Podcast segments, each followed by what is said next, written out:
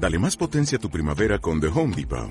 Obtén una potencia similar a la de la gasolina para podar, recortar y soplar con el sistema OnePlus de 18 voltios de Ryobi desde solo 89 dólares. Potencia para podar un tercio de un acre con una carga. Potencia para recortar el césped que dura hasta dos horas. Y fuerza de soplado de 110 millas por hora. Todo con una batería intercambiable. Llévate el sistema inalámbrico OnePlus de 18 voltios de Ryobi. Solo en The Home Depot. Haces más. Logras más.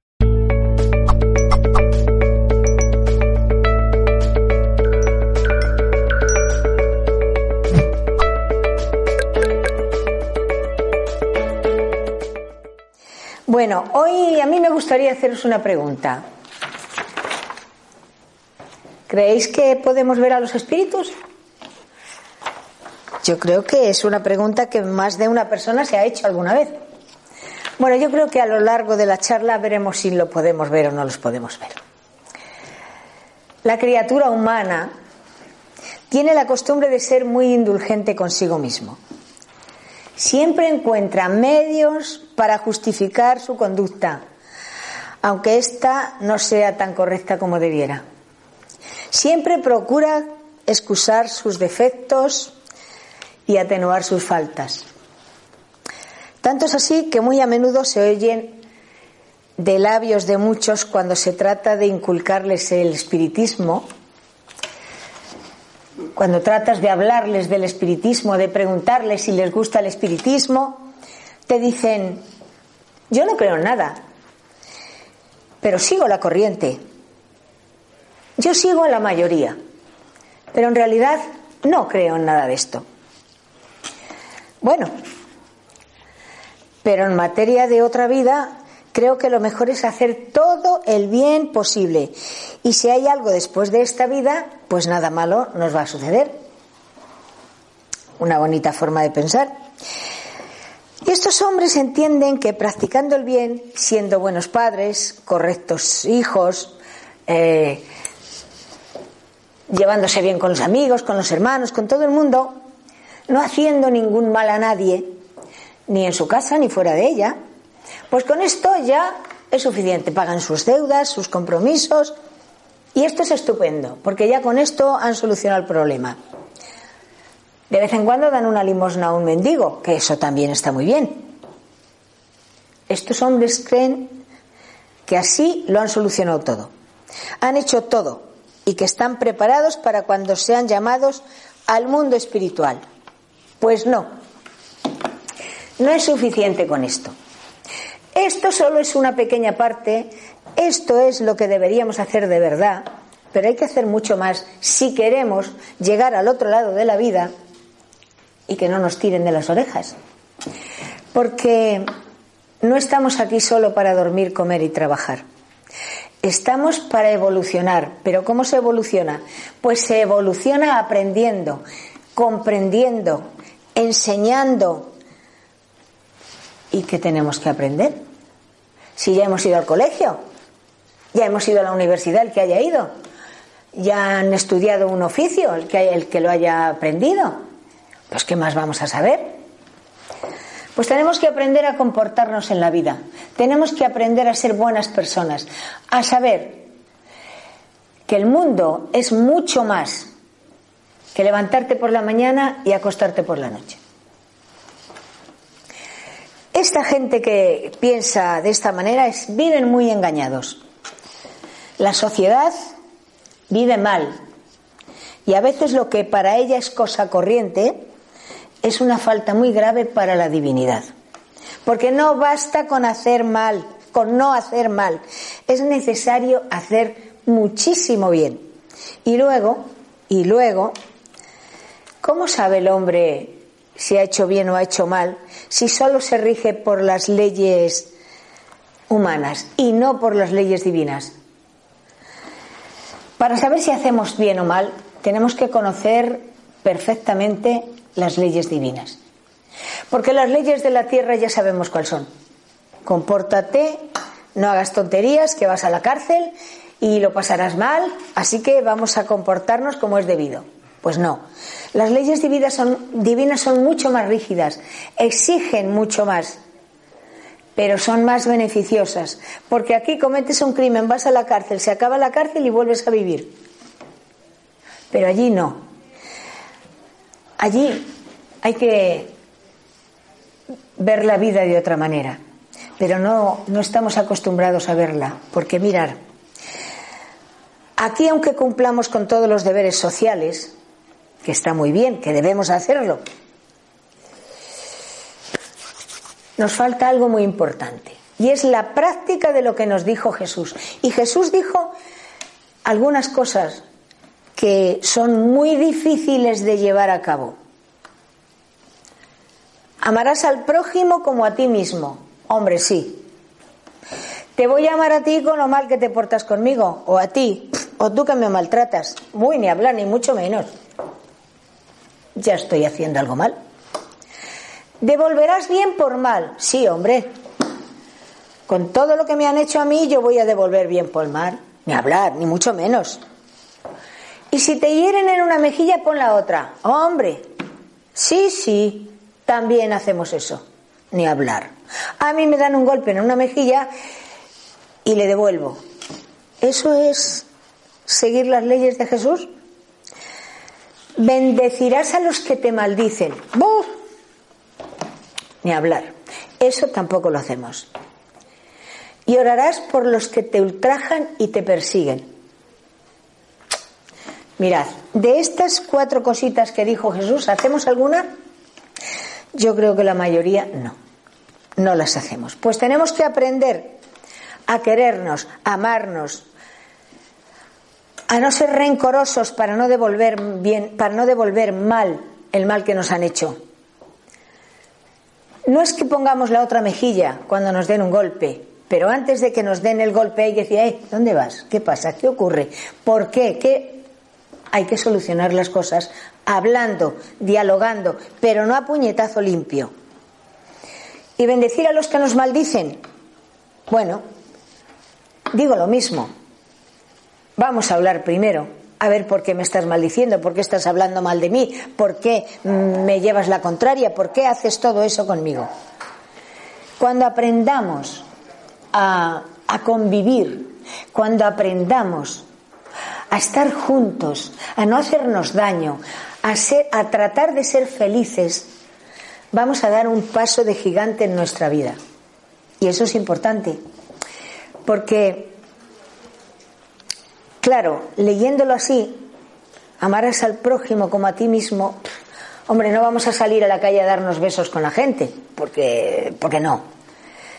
Pero sí podemos tener cuidado y si nos hacen una pregunta contestarla y si no sabemos contestar con armonía y con tranquilidad, no de mala gana ni de mala manera. Se puede vivir muy bien y muy tranquilo sin hacer daño. Lo que ocurre es que a veces tenemos un mal día y lo pagamos con los demás. Y eso no está bien. Tenemos que acostumbrarnos a utilizar la mente, a pensar para no hacer daño a nadie. Mirad, todo espiritista ha de ser muy severo consigo mismo. Pues sí que estamos bien. Nunca en su interior debe dispensarse una falta. Nunca debe buscar atenuantes para justificar su conducta. Pero para cumplir con todo esto, antes deberíamos conocer bien el espiritismo. Vamos a ver. No es por el hecho de ser espiritista que atenuamos nuestras faltas. Eso lo hacemos seas espiritista o no lo seas. Porque todo lo que hacemos está bien, pero esto mismo que hago yo lo haces tú y está mal. ¿Por qué en ti está mal y en mí está bien? Porque claro, como lo hago yo está bien, como lo haces tú está mal. Bueno, pues eso tenemos que aprender a diferenciar. Que no todas las cosas que hacemos están bien, pero no todas las que hacen los demás están mal. A veces nos equivocamos. Bueno, mm, al principio os he hecho una pregunta y es si podíamos ver a los espíritus. Sí podemos ver a los espíritus, pero para ver a los espíritus antes hay que conocer algunas cositas. Como por ejemplo saber qué es el espiritismo. Y el espiritismo no es, como os he dicho antes, hablar con los muertos, que eso es lo que opinan muchas personas. Ah, estos espiritistas están locos, solo saben hablar con los muertos. Pues no, porque según parece los muertos somos nosotros. Ellos están más vivos que nosotros. Pero para poder hablar con ellos hay que estudiar mucho, hay que trabajar mucho, hay que esforzarse mucho, porque no es fácil hablar con los muertos, como dicen algunas personas. Es muy duro y muy difícil, pero muy hermoso. Es muy hermoso. Yo siempre digo que una comunicación de un espíritu mayor, cuando te viene orientando, dando consejos, vale más que cualquier cosa que te den. Y siempre pongo la misma, el mismo ejemplo. Te dan una maletita llena de brillantes y te dicen, ¿qué quieres esto? O que ese espíritu que hay ahí te oriente a lo largo de tu vida. El espíritu. Porque esto se acaba, te hace egoísta, te hace volverte malvado y cruel. Los brillantitos, que sí son muy bonitos, pero mira, no valen gran cosa. Pero hablar con un espíritu cuando te dice cómo debes comportarte, cómo debes vivir, dónde está tu familia, cómo debes seguir caminando. Eso es lo más hermoso que nos puede pasar en la vida. Hablo de espíritus serios, de espíritus mayores, no de espíritus mmm, torpes, porque esos nos van a decir lo que yo quiero oír, pero no es verdad. Y eso no nos interesa. Bueno, entonces pregunto, ¿sabéis qué es el espiritismo? Puede ser una religión. A lo mejor es una religión el espiritismo.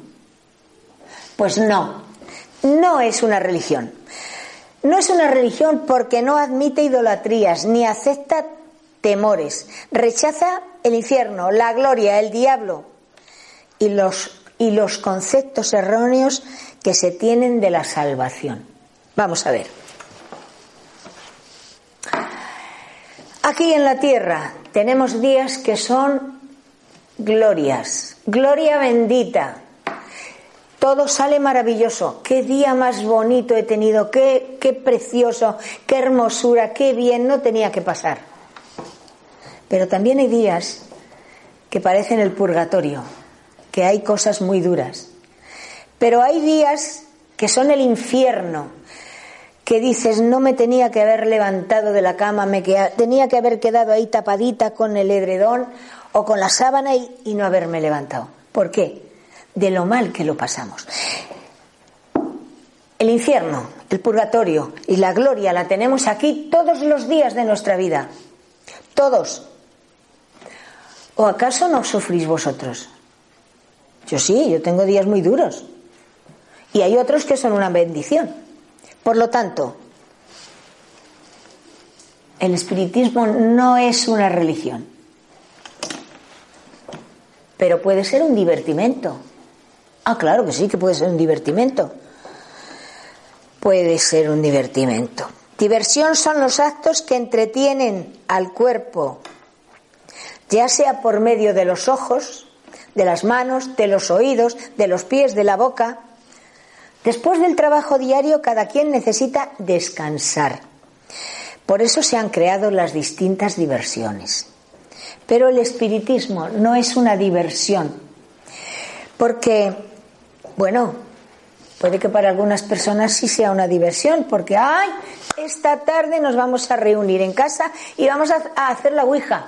Oh, Vienen unos espíritus, ¡oh! ¿Qué cosas nos pasan? Claro que os pasan. La mayoría de las veces termináis muy mal, porque la Ouija es una tabla que hay que saber hacerla con corrección, porque de lo contrario es abrir una puerta y no cerrarla. Y vosotros en vuestra casa no dejáis la puerta abierta, ¿no? La cerráis. Y cuando llaman miráis por la mirilla. Si os conviene abrís y si no, no. Pues el espiritismo no es una diversión, es algo mucho más serio que eso.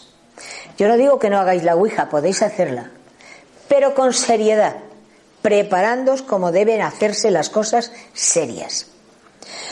Bueno, pero el espiritismo puede ser una brujería. ¿Será brujería? Pues también puede ser una brujería el espiritismo, ¿o no? Pues no, tampoco es una brujería. No puede ser una brujería porque no hace mal a nadie. La brujería consiste en actos que seres encarnados o desencarnados efectúan con maldad. Y aquí los espiritistas no causamos mal a nadie. Todo lo contrario, tratamos de ayudar bien a los espíritus, bien a las personas que vienen a informarse, a tratar de aclararles sus ideas, que algunas personas vienen con unas ideas muy raras, con unas ideas muy retorcidas, por eso, porque les han dicho lo que no es el espiritismo. Pero bueno, el espiritismo puede ser cosa del diablo, que éste también se las trae. Pero todos ustedes están convencidos de quién es el diablo. ¿Le conocen? Le conocen por medio de la figura que nos han pintado siempre. Una cabra con cuernos, con una, una cola roja y con pezuñas. Ese es el diablo. Pues tampoco. Porque no se han dado cuenta que diablos somos todos. Y todos somos diablos cuando nos enojamos, cuando nuestros pensamientos tienen ira, venganza, cólera. Y esto hace temblar y asusta a toda aquella persona que está en paz. Por lo tanto, el espiritismo tampoco es cosa del diablo, porque el diablo no existe. Alguien me dirá, sí, porque yo lo he visto. Mm, pues qué bien. Hay espíritus muy, muy negativos, hay espíritus muy duros, hay espíritus muy perversos, hay espíritus muy crueles, todos esos son diablos, según la, la gente de la calle. Los espiritistas no llamamos diablo a los espíritus, les llamamos espíritus que no han aprendido todavía, que están atrasados, que necesitan ser esclarecidos. Bueno, pero vamos a seguir con el espiritismo. El espiritismo puede que sea un camino. El espiritismo es un camino, claro que sí. Es un camino que todos tenemos que recorrer material y espiritualmente. Materialmente, con los sufrimientos, con los dolores, con las pruebas que a diario pasamos. Con, la espiritualidad, pues con las reencarnaciones que hemos pasado y seguiremos pasando hasta llegar a conocer de dónde venimos, hacia dónde vamos, cómo se hace para vencer las pruebas en este camino conociendo y practicando las enseñanzas del Maestro Jesús, quien como hermano mayor nuestro nos dio ejemplo. El espiritismo es un camino para llegar a ese aprendizaje que tanto deseamos, para llegar un día a ser ángeles, para llegar a lo más alto, para que nuestro espíritu brille pero no porque le demos con una gamuza y le saquemos, brillo, no. Al espíritu se le saca brillo únicamente con las buenas acciones, con los buenos pensamientos, con los grandes sentimientos y con mucho amor. Si no, no se le saca brillo. El espiritismo nos enseña la unidad, la armonía y la justicia de la creación. Para él, los demonios son las almas atrasadas y manchadas aún por los vicios de la humanidad, que tenemos muchos todavía. Y los ángeles son esas mismas almas purificadas y desmaterializadas. El alma no es otra cosa que un espíritu encarnado. Y el espíritu un alma libre de los lazos terrestres. Es lo mismo alma que espíritu. Por lo tanto, podemos decir que los espíritus son los seres inteligentes de la creación. Pueblan el universo fuera del mundo material. Y esto tenemos que tenerlo en cuenta. Estamos rodeados de espíritus. Pero, ¿qué espíritus? Pues eso va a depender exclusivamente de nosotros. Estaremos rodeados de buenos espíritus y nuestros pensamientos son tranquilos, de buenas personas. Estaremos rodeados de espíritus negativos y de espíritus mm, perversos si nuestros pensamientos, nuestras ideas, nuestro, nuestros sentimientos son negativos. Por eso tenemos que acostumbrarnos a pensar siempre en positivo, a ver el lado bueno de todo, que lo hay. En la vida siempre hay un lado bueno y un lado malo. Bueno, pues el lado malo le vamos a dejar. ¿Por qué? Porque cuando pensamos negativamente, estamos llamando a estos espíritus atrasados, a estos demonios que nos van a envolver y nos van a hacer creer lo que no somos. Sin embargo, si pensamos en positivo, vamos a estar siempre rodeados de espíritus luminosos, de espíritus hermosos que quieren ayudarnos, que nos van a intuir, que nos van a acariciar, que nos van a hacer sentirnos bien. Y eso es lo que necesitamos. Mirad, ya os he hablado muchas veces del libro de los espíritus. En el libro de los espíritus os van a contestar todas las preguntas que os podáis imaginar. Yo solamente os voy a hablar de dos, de la de la pregunta 80 y de la pregunta 81. En ellas, Kardec, que era una persona muy inteligente, para el que no sepa quién era Kardec, le diré que fue el codificador de la doctrina, escribió cinco libros maravillosos y, y gracias a él muchos de nosotros hemos dado un gran paso en la vida. Una de las preguntas que hizo, la 80, ¿Es permanente la creación de los espíritus o solo tuvo lugar en el principio de los tiempos? Y la respuesta es muy clara. Es permanente porque Dios no ha cesado jamás de crear. A esto viene a cuento cuando a Jesús le preguntaron si trabajaba, si no trabajaba. Y él dijo, mi padre trabaja y yo trabajo. Su padre trabajaba, claro que sí, creando nuevas almas ayudándonos a todos a seguir adelante. Y la 81 preguntan, ¿se forman los espíritus espontáneamente o proceden los unos de los otros? Dios los crea como a todas las demás criaturas por su voluntad, pero una vez más, lo repito, su origen es un enigma. ¿Por qué? Porque todavía no tenemos la capacidad suficiente para comprender todo esto, por muy listos que nos creamos, por muy inteligentes que seamos. Eh, no sabemos tanto del mundo espiritual.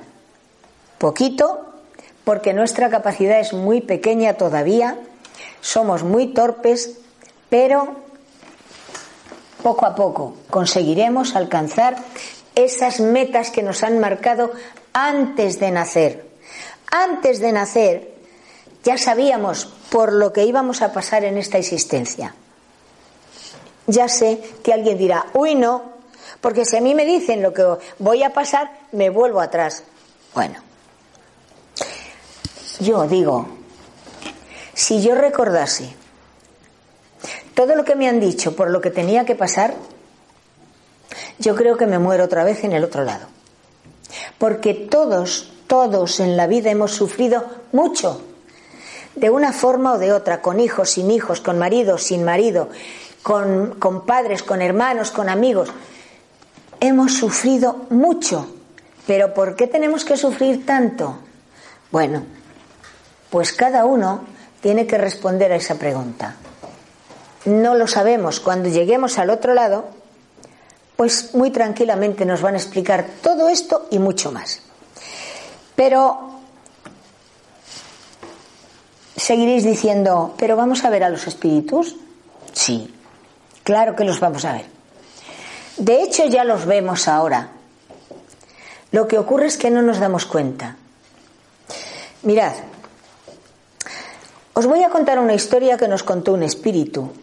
Ya la conté una vez, pero me han pedido que lo vuelva a hacer, porque parece ser que alguien quiere grabarla.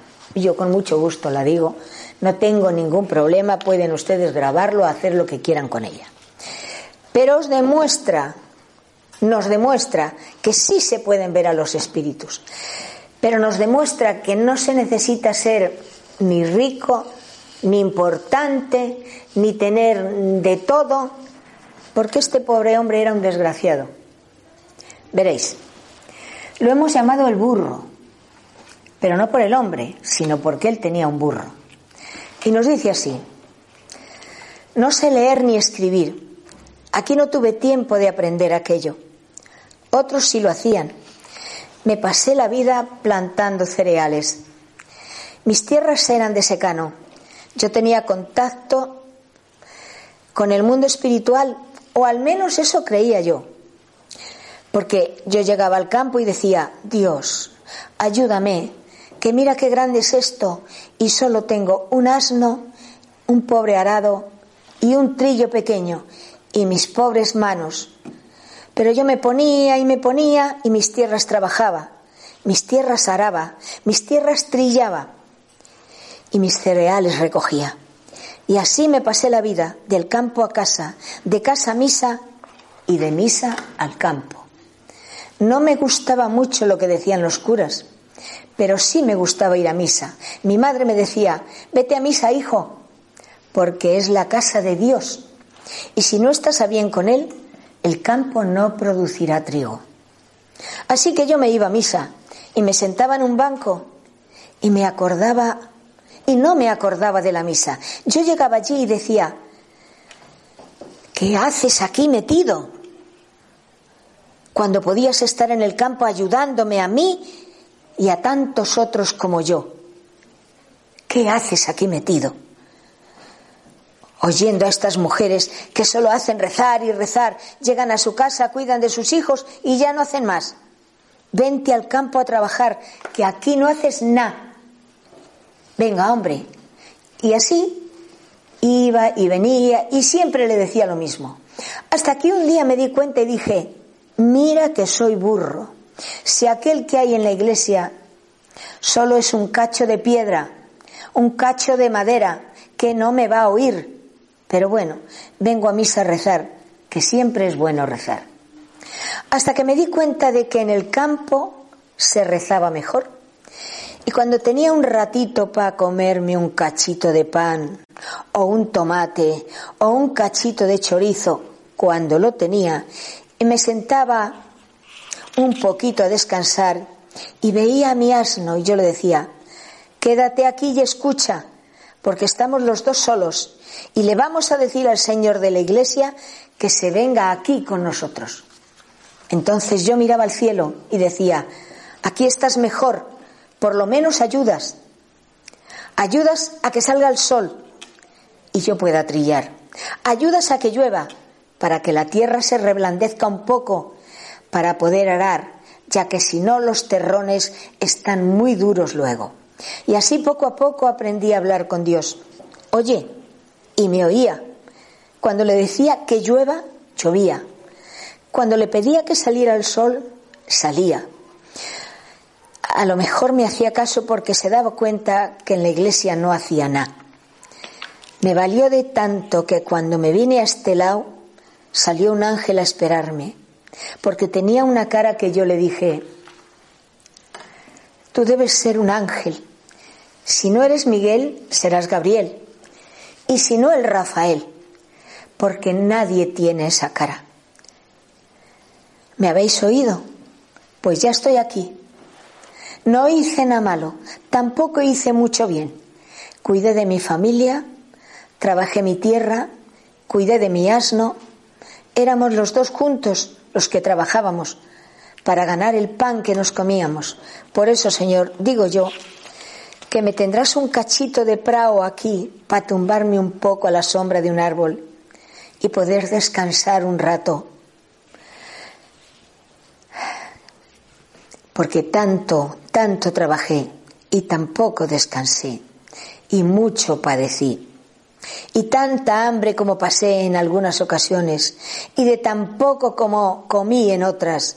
Pero digo yo, que me dejarás entrar. Y vaya que sí me dejaron entrar. Mira, tú no, lo, tú no sabes lo que es entrar allí, en aquel campo tan grande lleno de flores, que parecía que según yo pasaba por aquel, con aquel ángel, se abrían las flores y me saludaban y decían, ya estás aquí, Manuel, pero aquí no hay trigo que segar, aquí hay flores para dar aroma y color a tu vida y para que puedas echarte sobre nosotras y tu cuerpo esté mullido y que descanse del sudor de la tierra. Te daremos aroma para alimentar tu cuerpo. Te daremos aroma para alimentar tu espíritu. Pero te daremos algo más. Mira al fondo. ¿Quién viene por allí? Y yo miré. Y venía mi padre, que había sido como yo un pobre labrador. Y venía mi madre, que la pobre pasó más hambre que yo todavía. Y venía tan guapa, con su vestido limpio, con su delantal más limpio que los chorros del oro y sus zapatillas negras. Siempre iba así de oscuro porque decía que se manchaba menos. Y los tres, vaya si disfrutamos los tres con aquel ángel. Nos enseñó lo que era la vida, nos enseñó lo que era el amor. ¿Y sabes lo que nos dijo? que el amor que yo había sentido por mi asno valía más que muchos amores de los hombres que no servían para nada. Fíjate, el amor a un asno. Yo quería mi burro. ¿Por qué le iba a maltratar si estábamos los dos solos y teníamos que trabajar como dos burros? Si yo maltrataba a mi burro, ¿quién me iba a arar la tierra? Así que, fíjate, el amor a un burro salvó mi vida, el amor al campo, el amor a Dios, aquel Dios que yo saqué de la iglesia y al que le dije, aquí no haces nada, vente conmigo al campo. Y como decía el ángel, mira si te oíamos, que cuando pedías lluvia te la mandábamos, porque sabíamos que hacía falta la tierra. Cuando pedías sol, hacíamos que brillase más, para que tu maíz se pusiera dorada. Fíjate si te oíamos. Y yo que creí que estaba solo. Eso venía a deciros, que nunca se está solo y que la recompensa es grande, aunque solo tengas un burro. Fíjate si es grande Dios, que te da más de lo que puedas imaginar. Y yo solo he tenido un cachito de tierra, un cachito de pan y un burro. Y una familia que Éramos pobres, pero éramos buenos. Gracias, Dios mío, por todo lo que me diste, Manuel. ¿Qué os ha parecido eh, lo que nos ha contado Manuel? Es una historia hermosa. Vio a los espíritus, claro que vio a los espíritus, y no necesitó estudiar gran cosa, pero sí hizo algo. Creer en Dios, hablar con Dios en el mismo campo pedirle ayuda, pedirle protección, pedirle todo lo que él necesitaba, agua, sol. Y salieron a recibirle los espíritus. Pues eso es lo que necesitamos todos, que cuando lleguemos al otro lado, salgan a recibirnos con los brazos abiertos, espíritus luminosos. Nos da igual que sea Gabriel, que Rafael, el que quiera o Pepito Pérez, da lo mismo como se llame, pero que salgan a recibirnos. ¿Por qué? Porque no habremos hecho mal a nadie. Nos habremos comportado en la vida serenamente, con tranquilidad, con amor, con armonía, con esperanza. Así que vamos a empezar ya. Y tenemos, todos tenemos con quien comportarnos bien. Tenemos nuestra propia familia. Vamos a hacerlo con ella nuestro pequeño círculo. ¿Por qué? Pues muy sencillo. Porque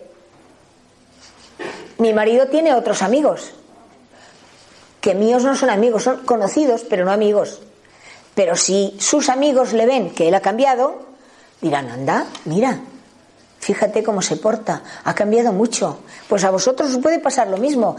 Tenéis hijos que tienen otros amigos. Pueden hacer lo mismo, que noten que hemos cambiado, que somos mejor personas, que somos más amables, más dulces, más amorosos. Eso es lo que tenemos que procurar, ser amorosos, para que, aunque no podamos hacer mucho bien aquí, porque no tengamos oportunidad, pero por lo menos para no hacer mal y para estar cada día un poquito más cerca de Dios. Porque aunque no vayamos a, la iglesia, que podemos ir, ¿por qué no vais a poder ir? Como decía Manuel, su madre le decía, vete a, la, a misa porque es la casa de Dios. Bueno, Dios está en todas partes, está aquí con nosotros, está a vuestro lado, está siempre que tenemos una angustia o un problema y pedimos ayuda, ahí está Dios. Ahí está Jesús, ahí están los hermanos. Así que vamos a acostumbrarnos a orar, a pedir protección, a pedir ayuda, a pedir ayúdame, que mira lo que me está pasando. Y veréis con qué facilidad nos vamos a sentir mejor, más tranquilos, más serenos. Que eso es lo que nos conviene a todos. Espero que os haya gustado, mm, que lo paséis bien y sí podemos ver a los espíritus. Espero que todos vosotros los veáis también para que poquito a poco, cada día que pase, nos vayamos comportando mejor. Buen día para todos.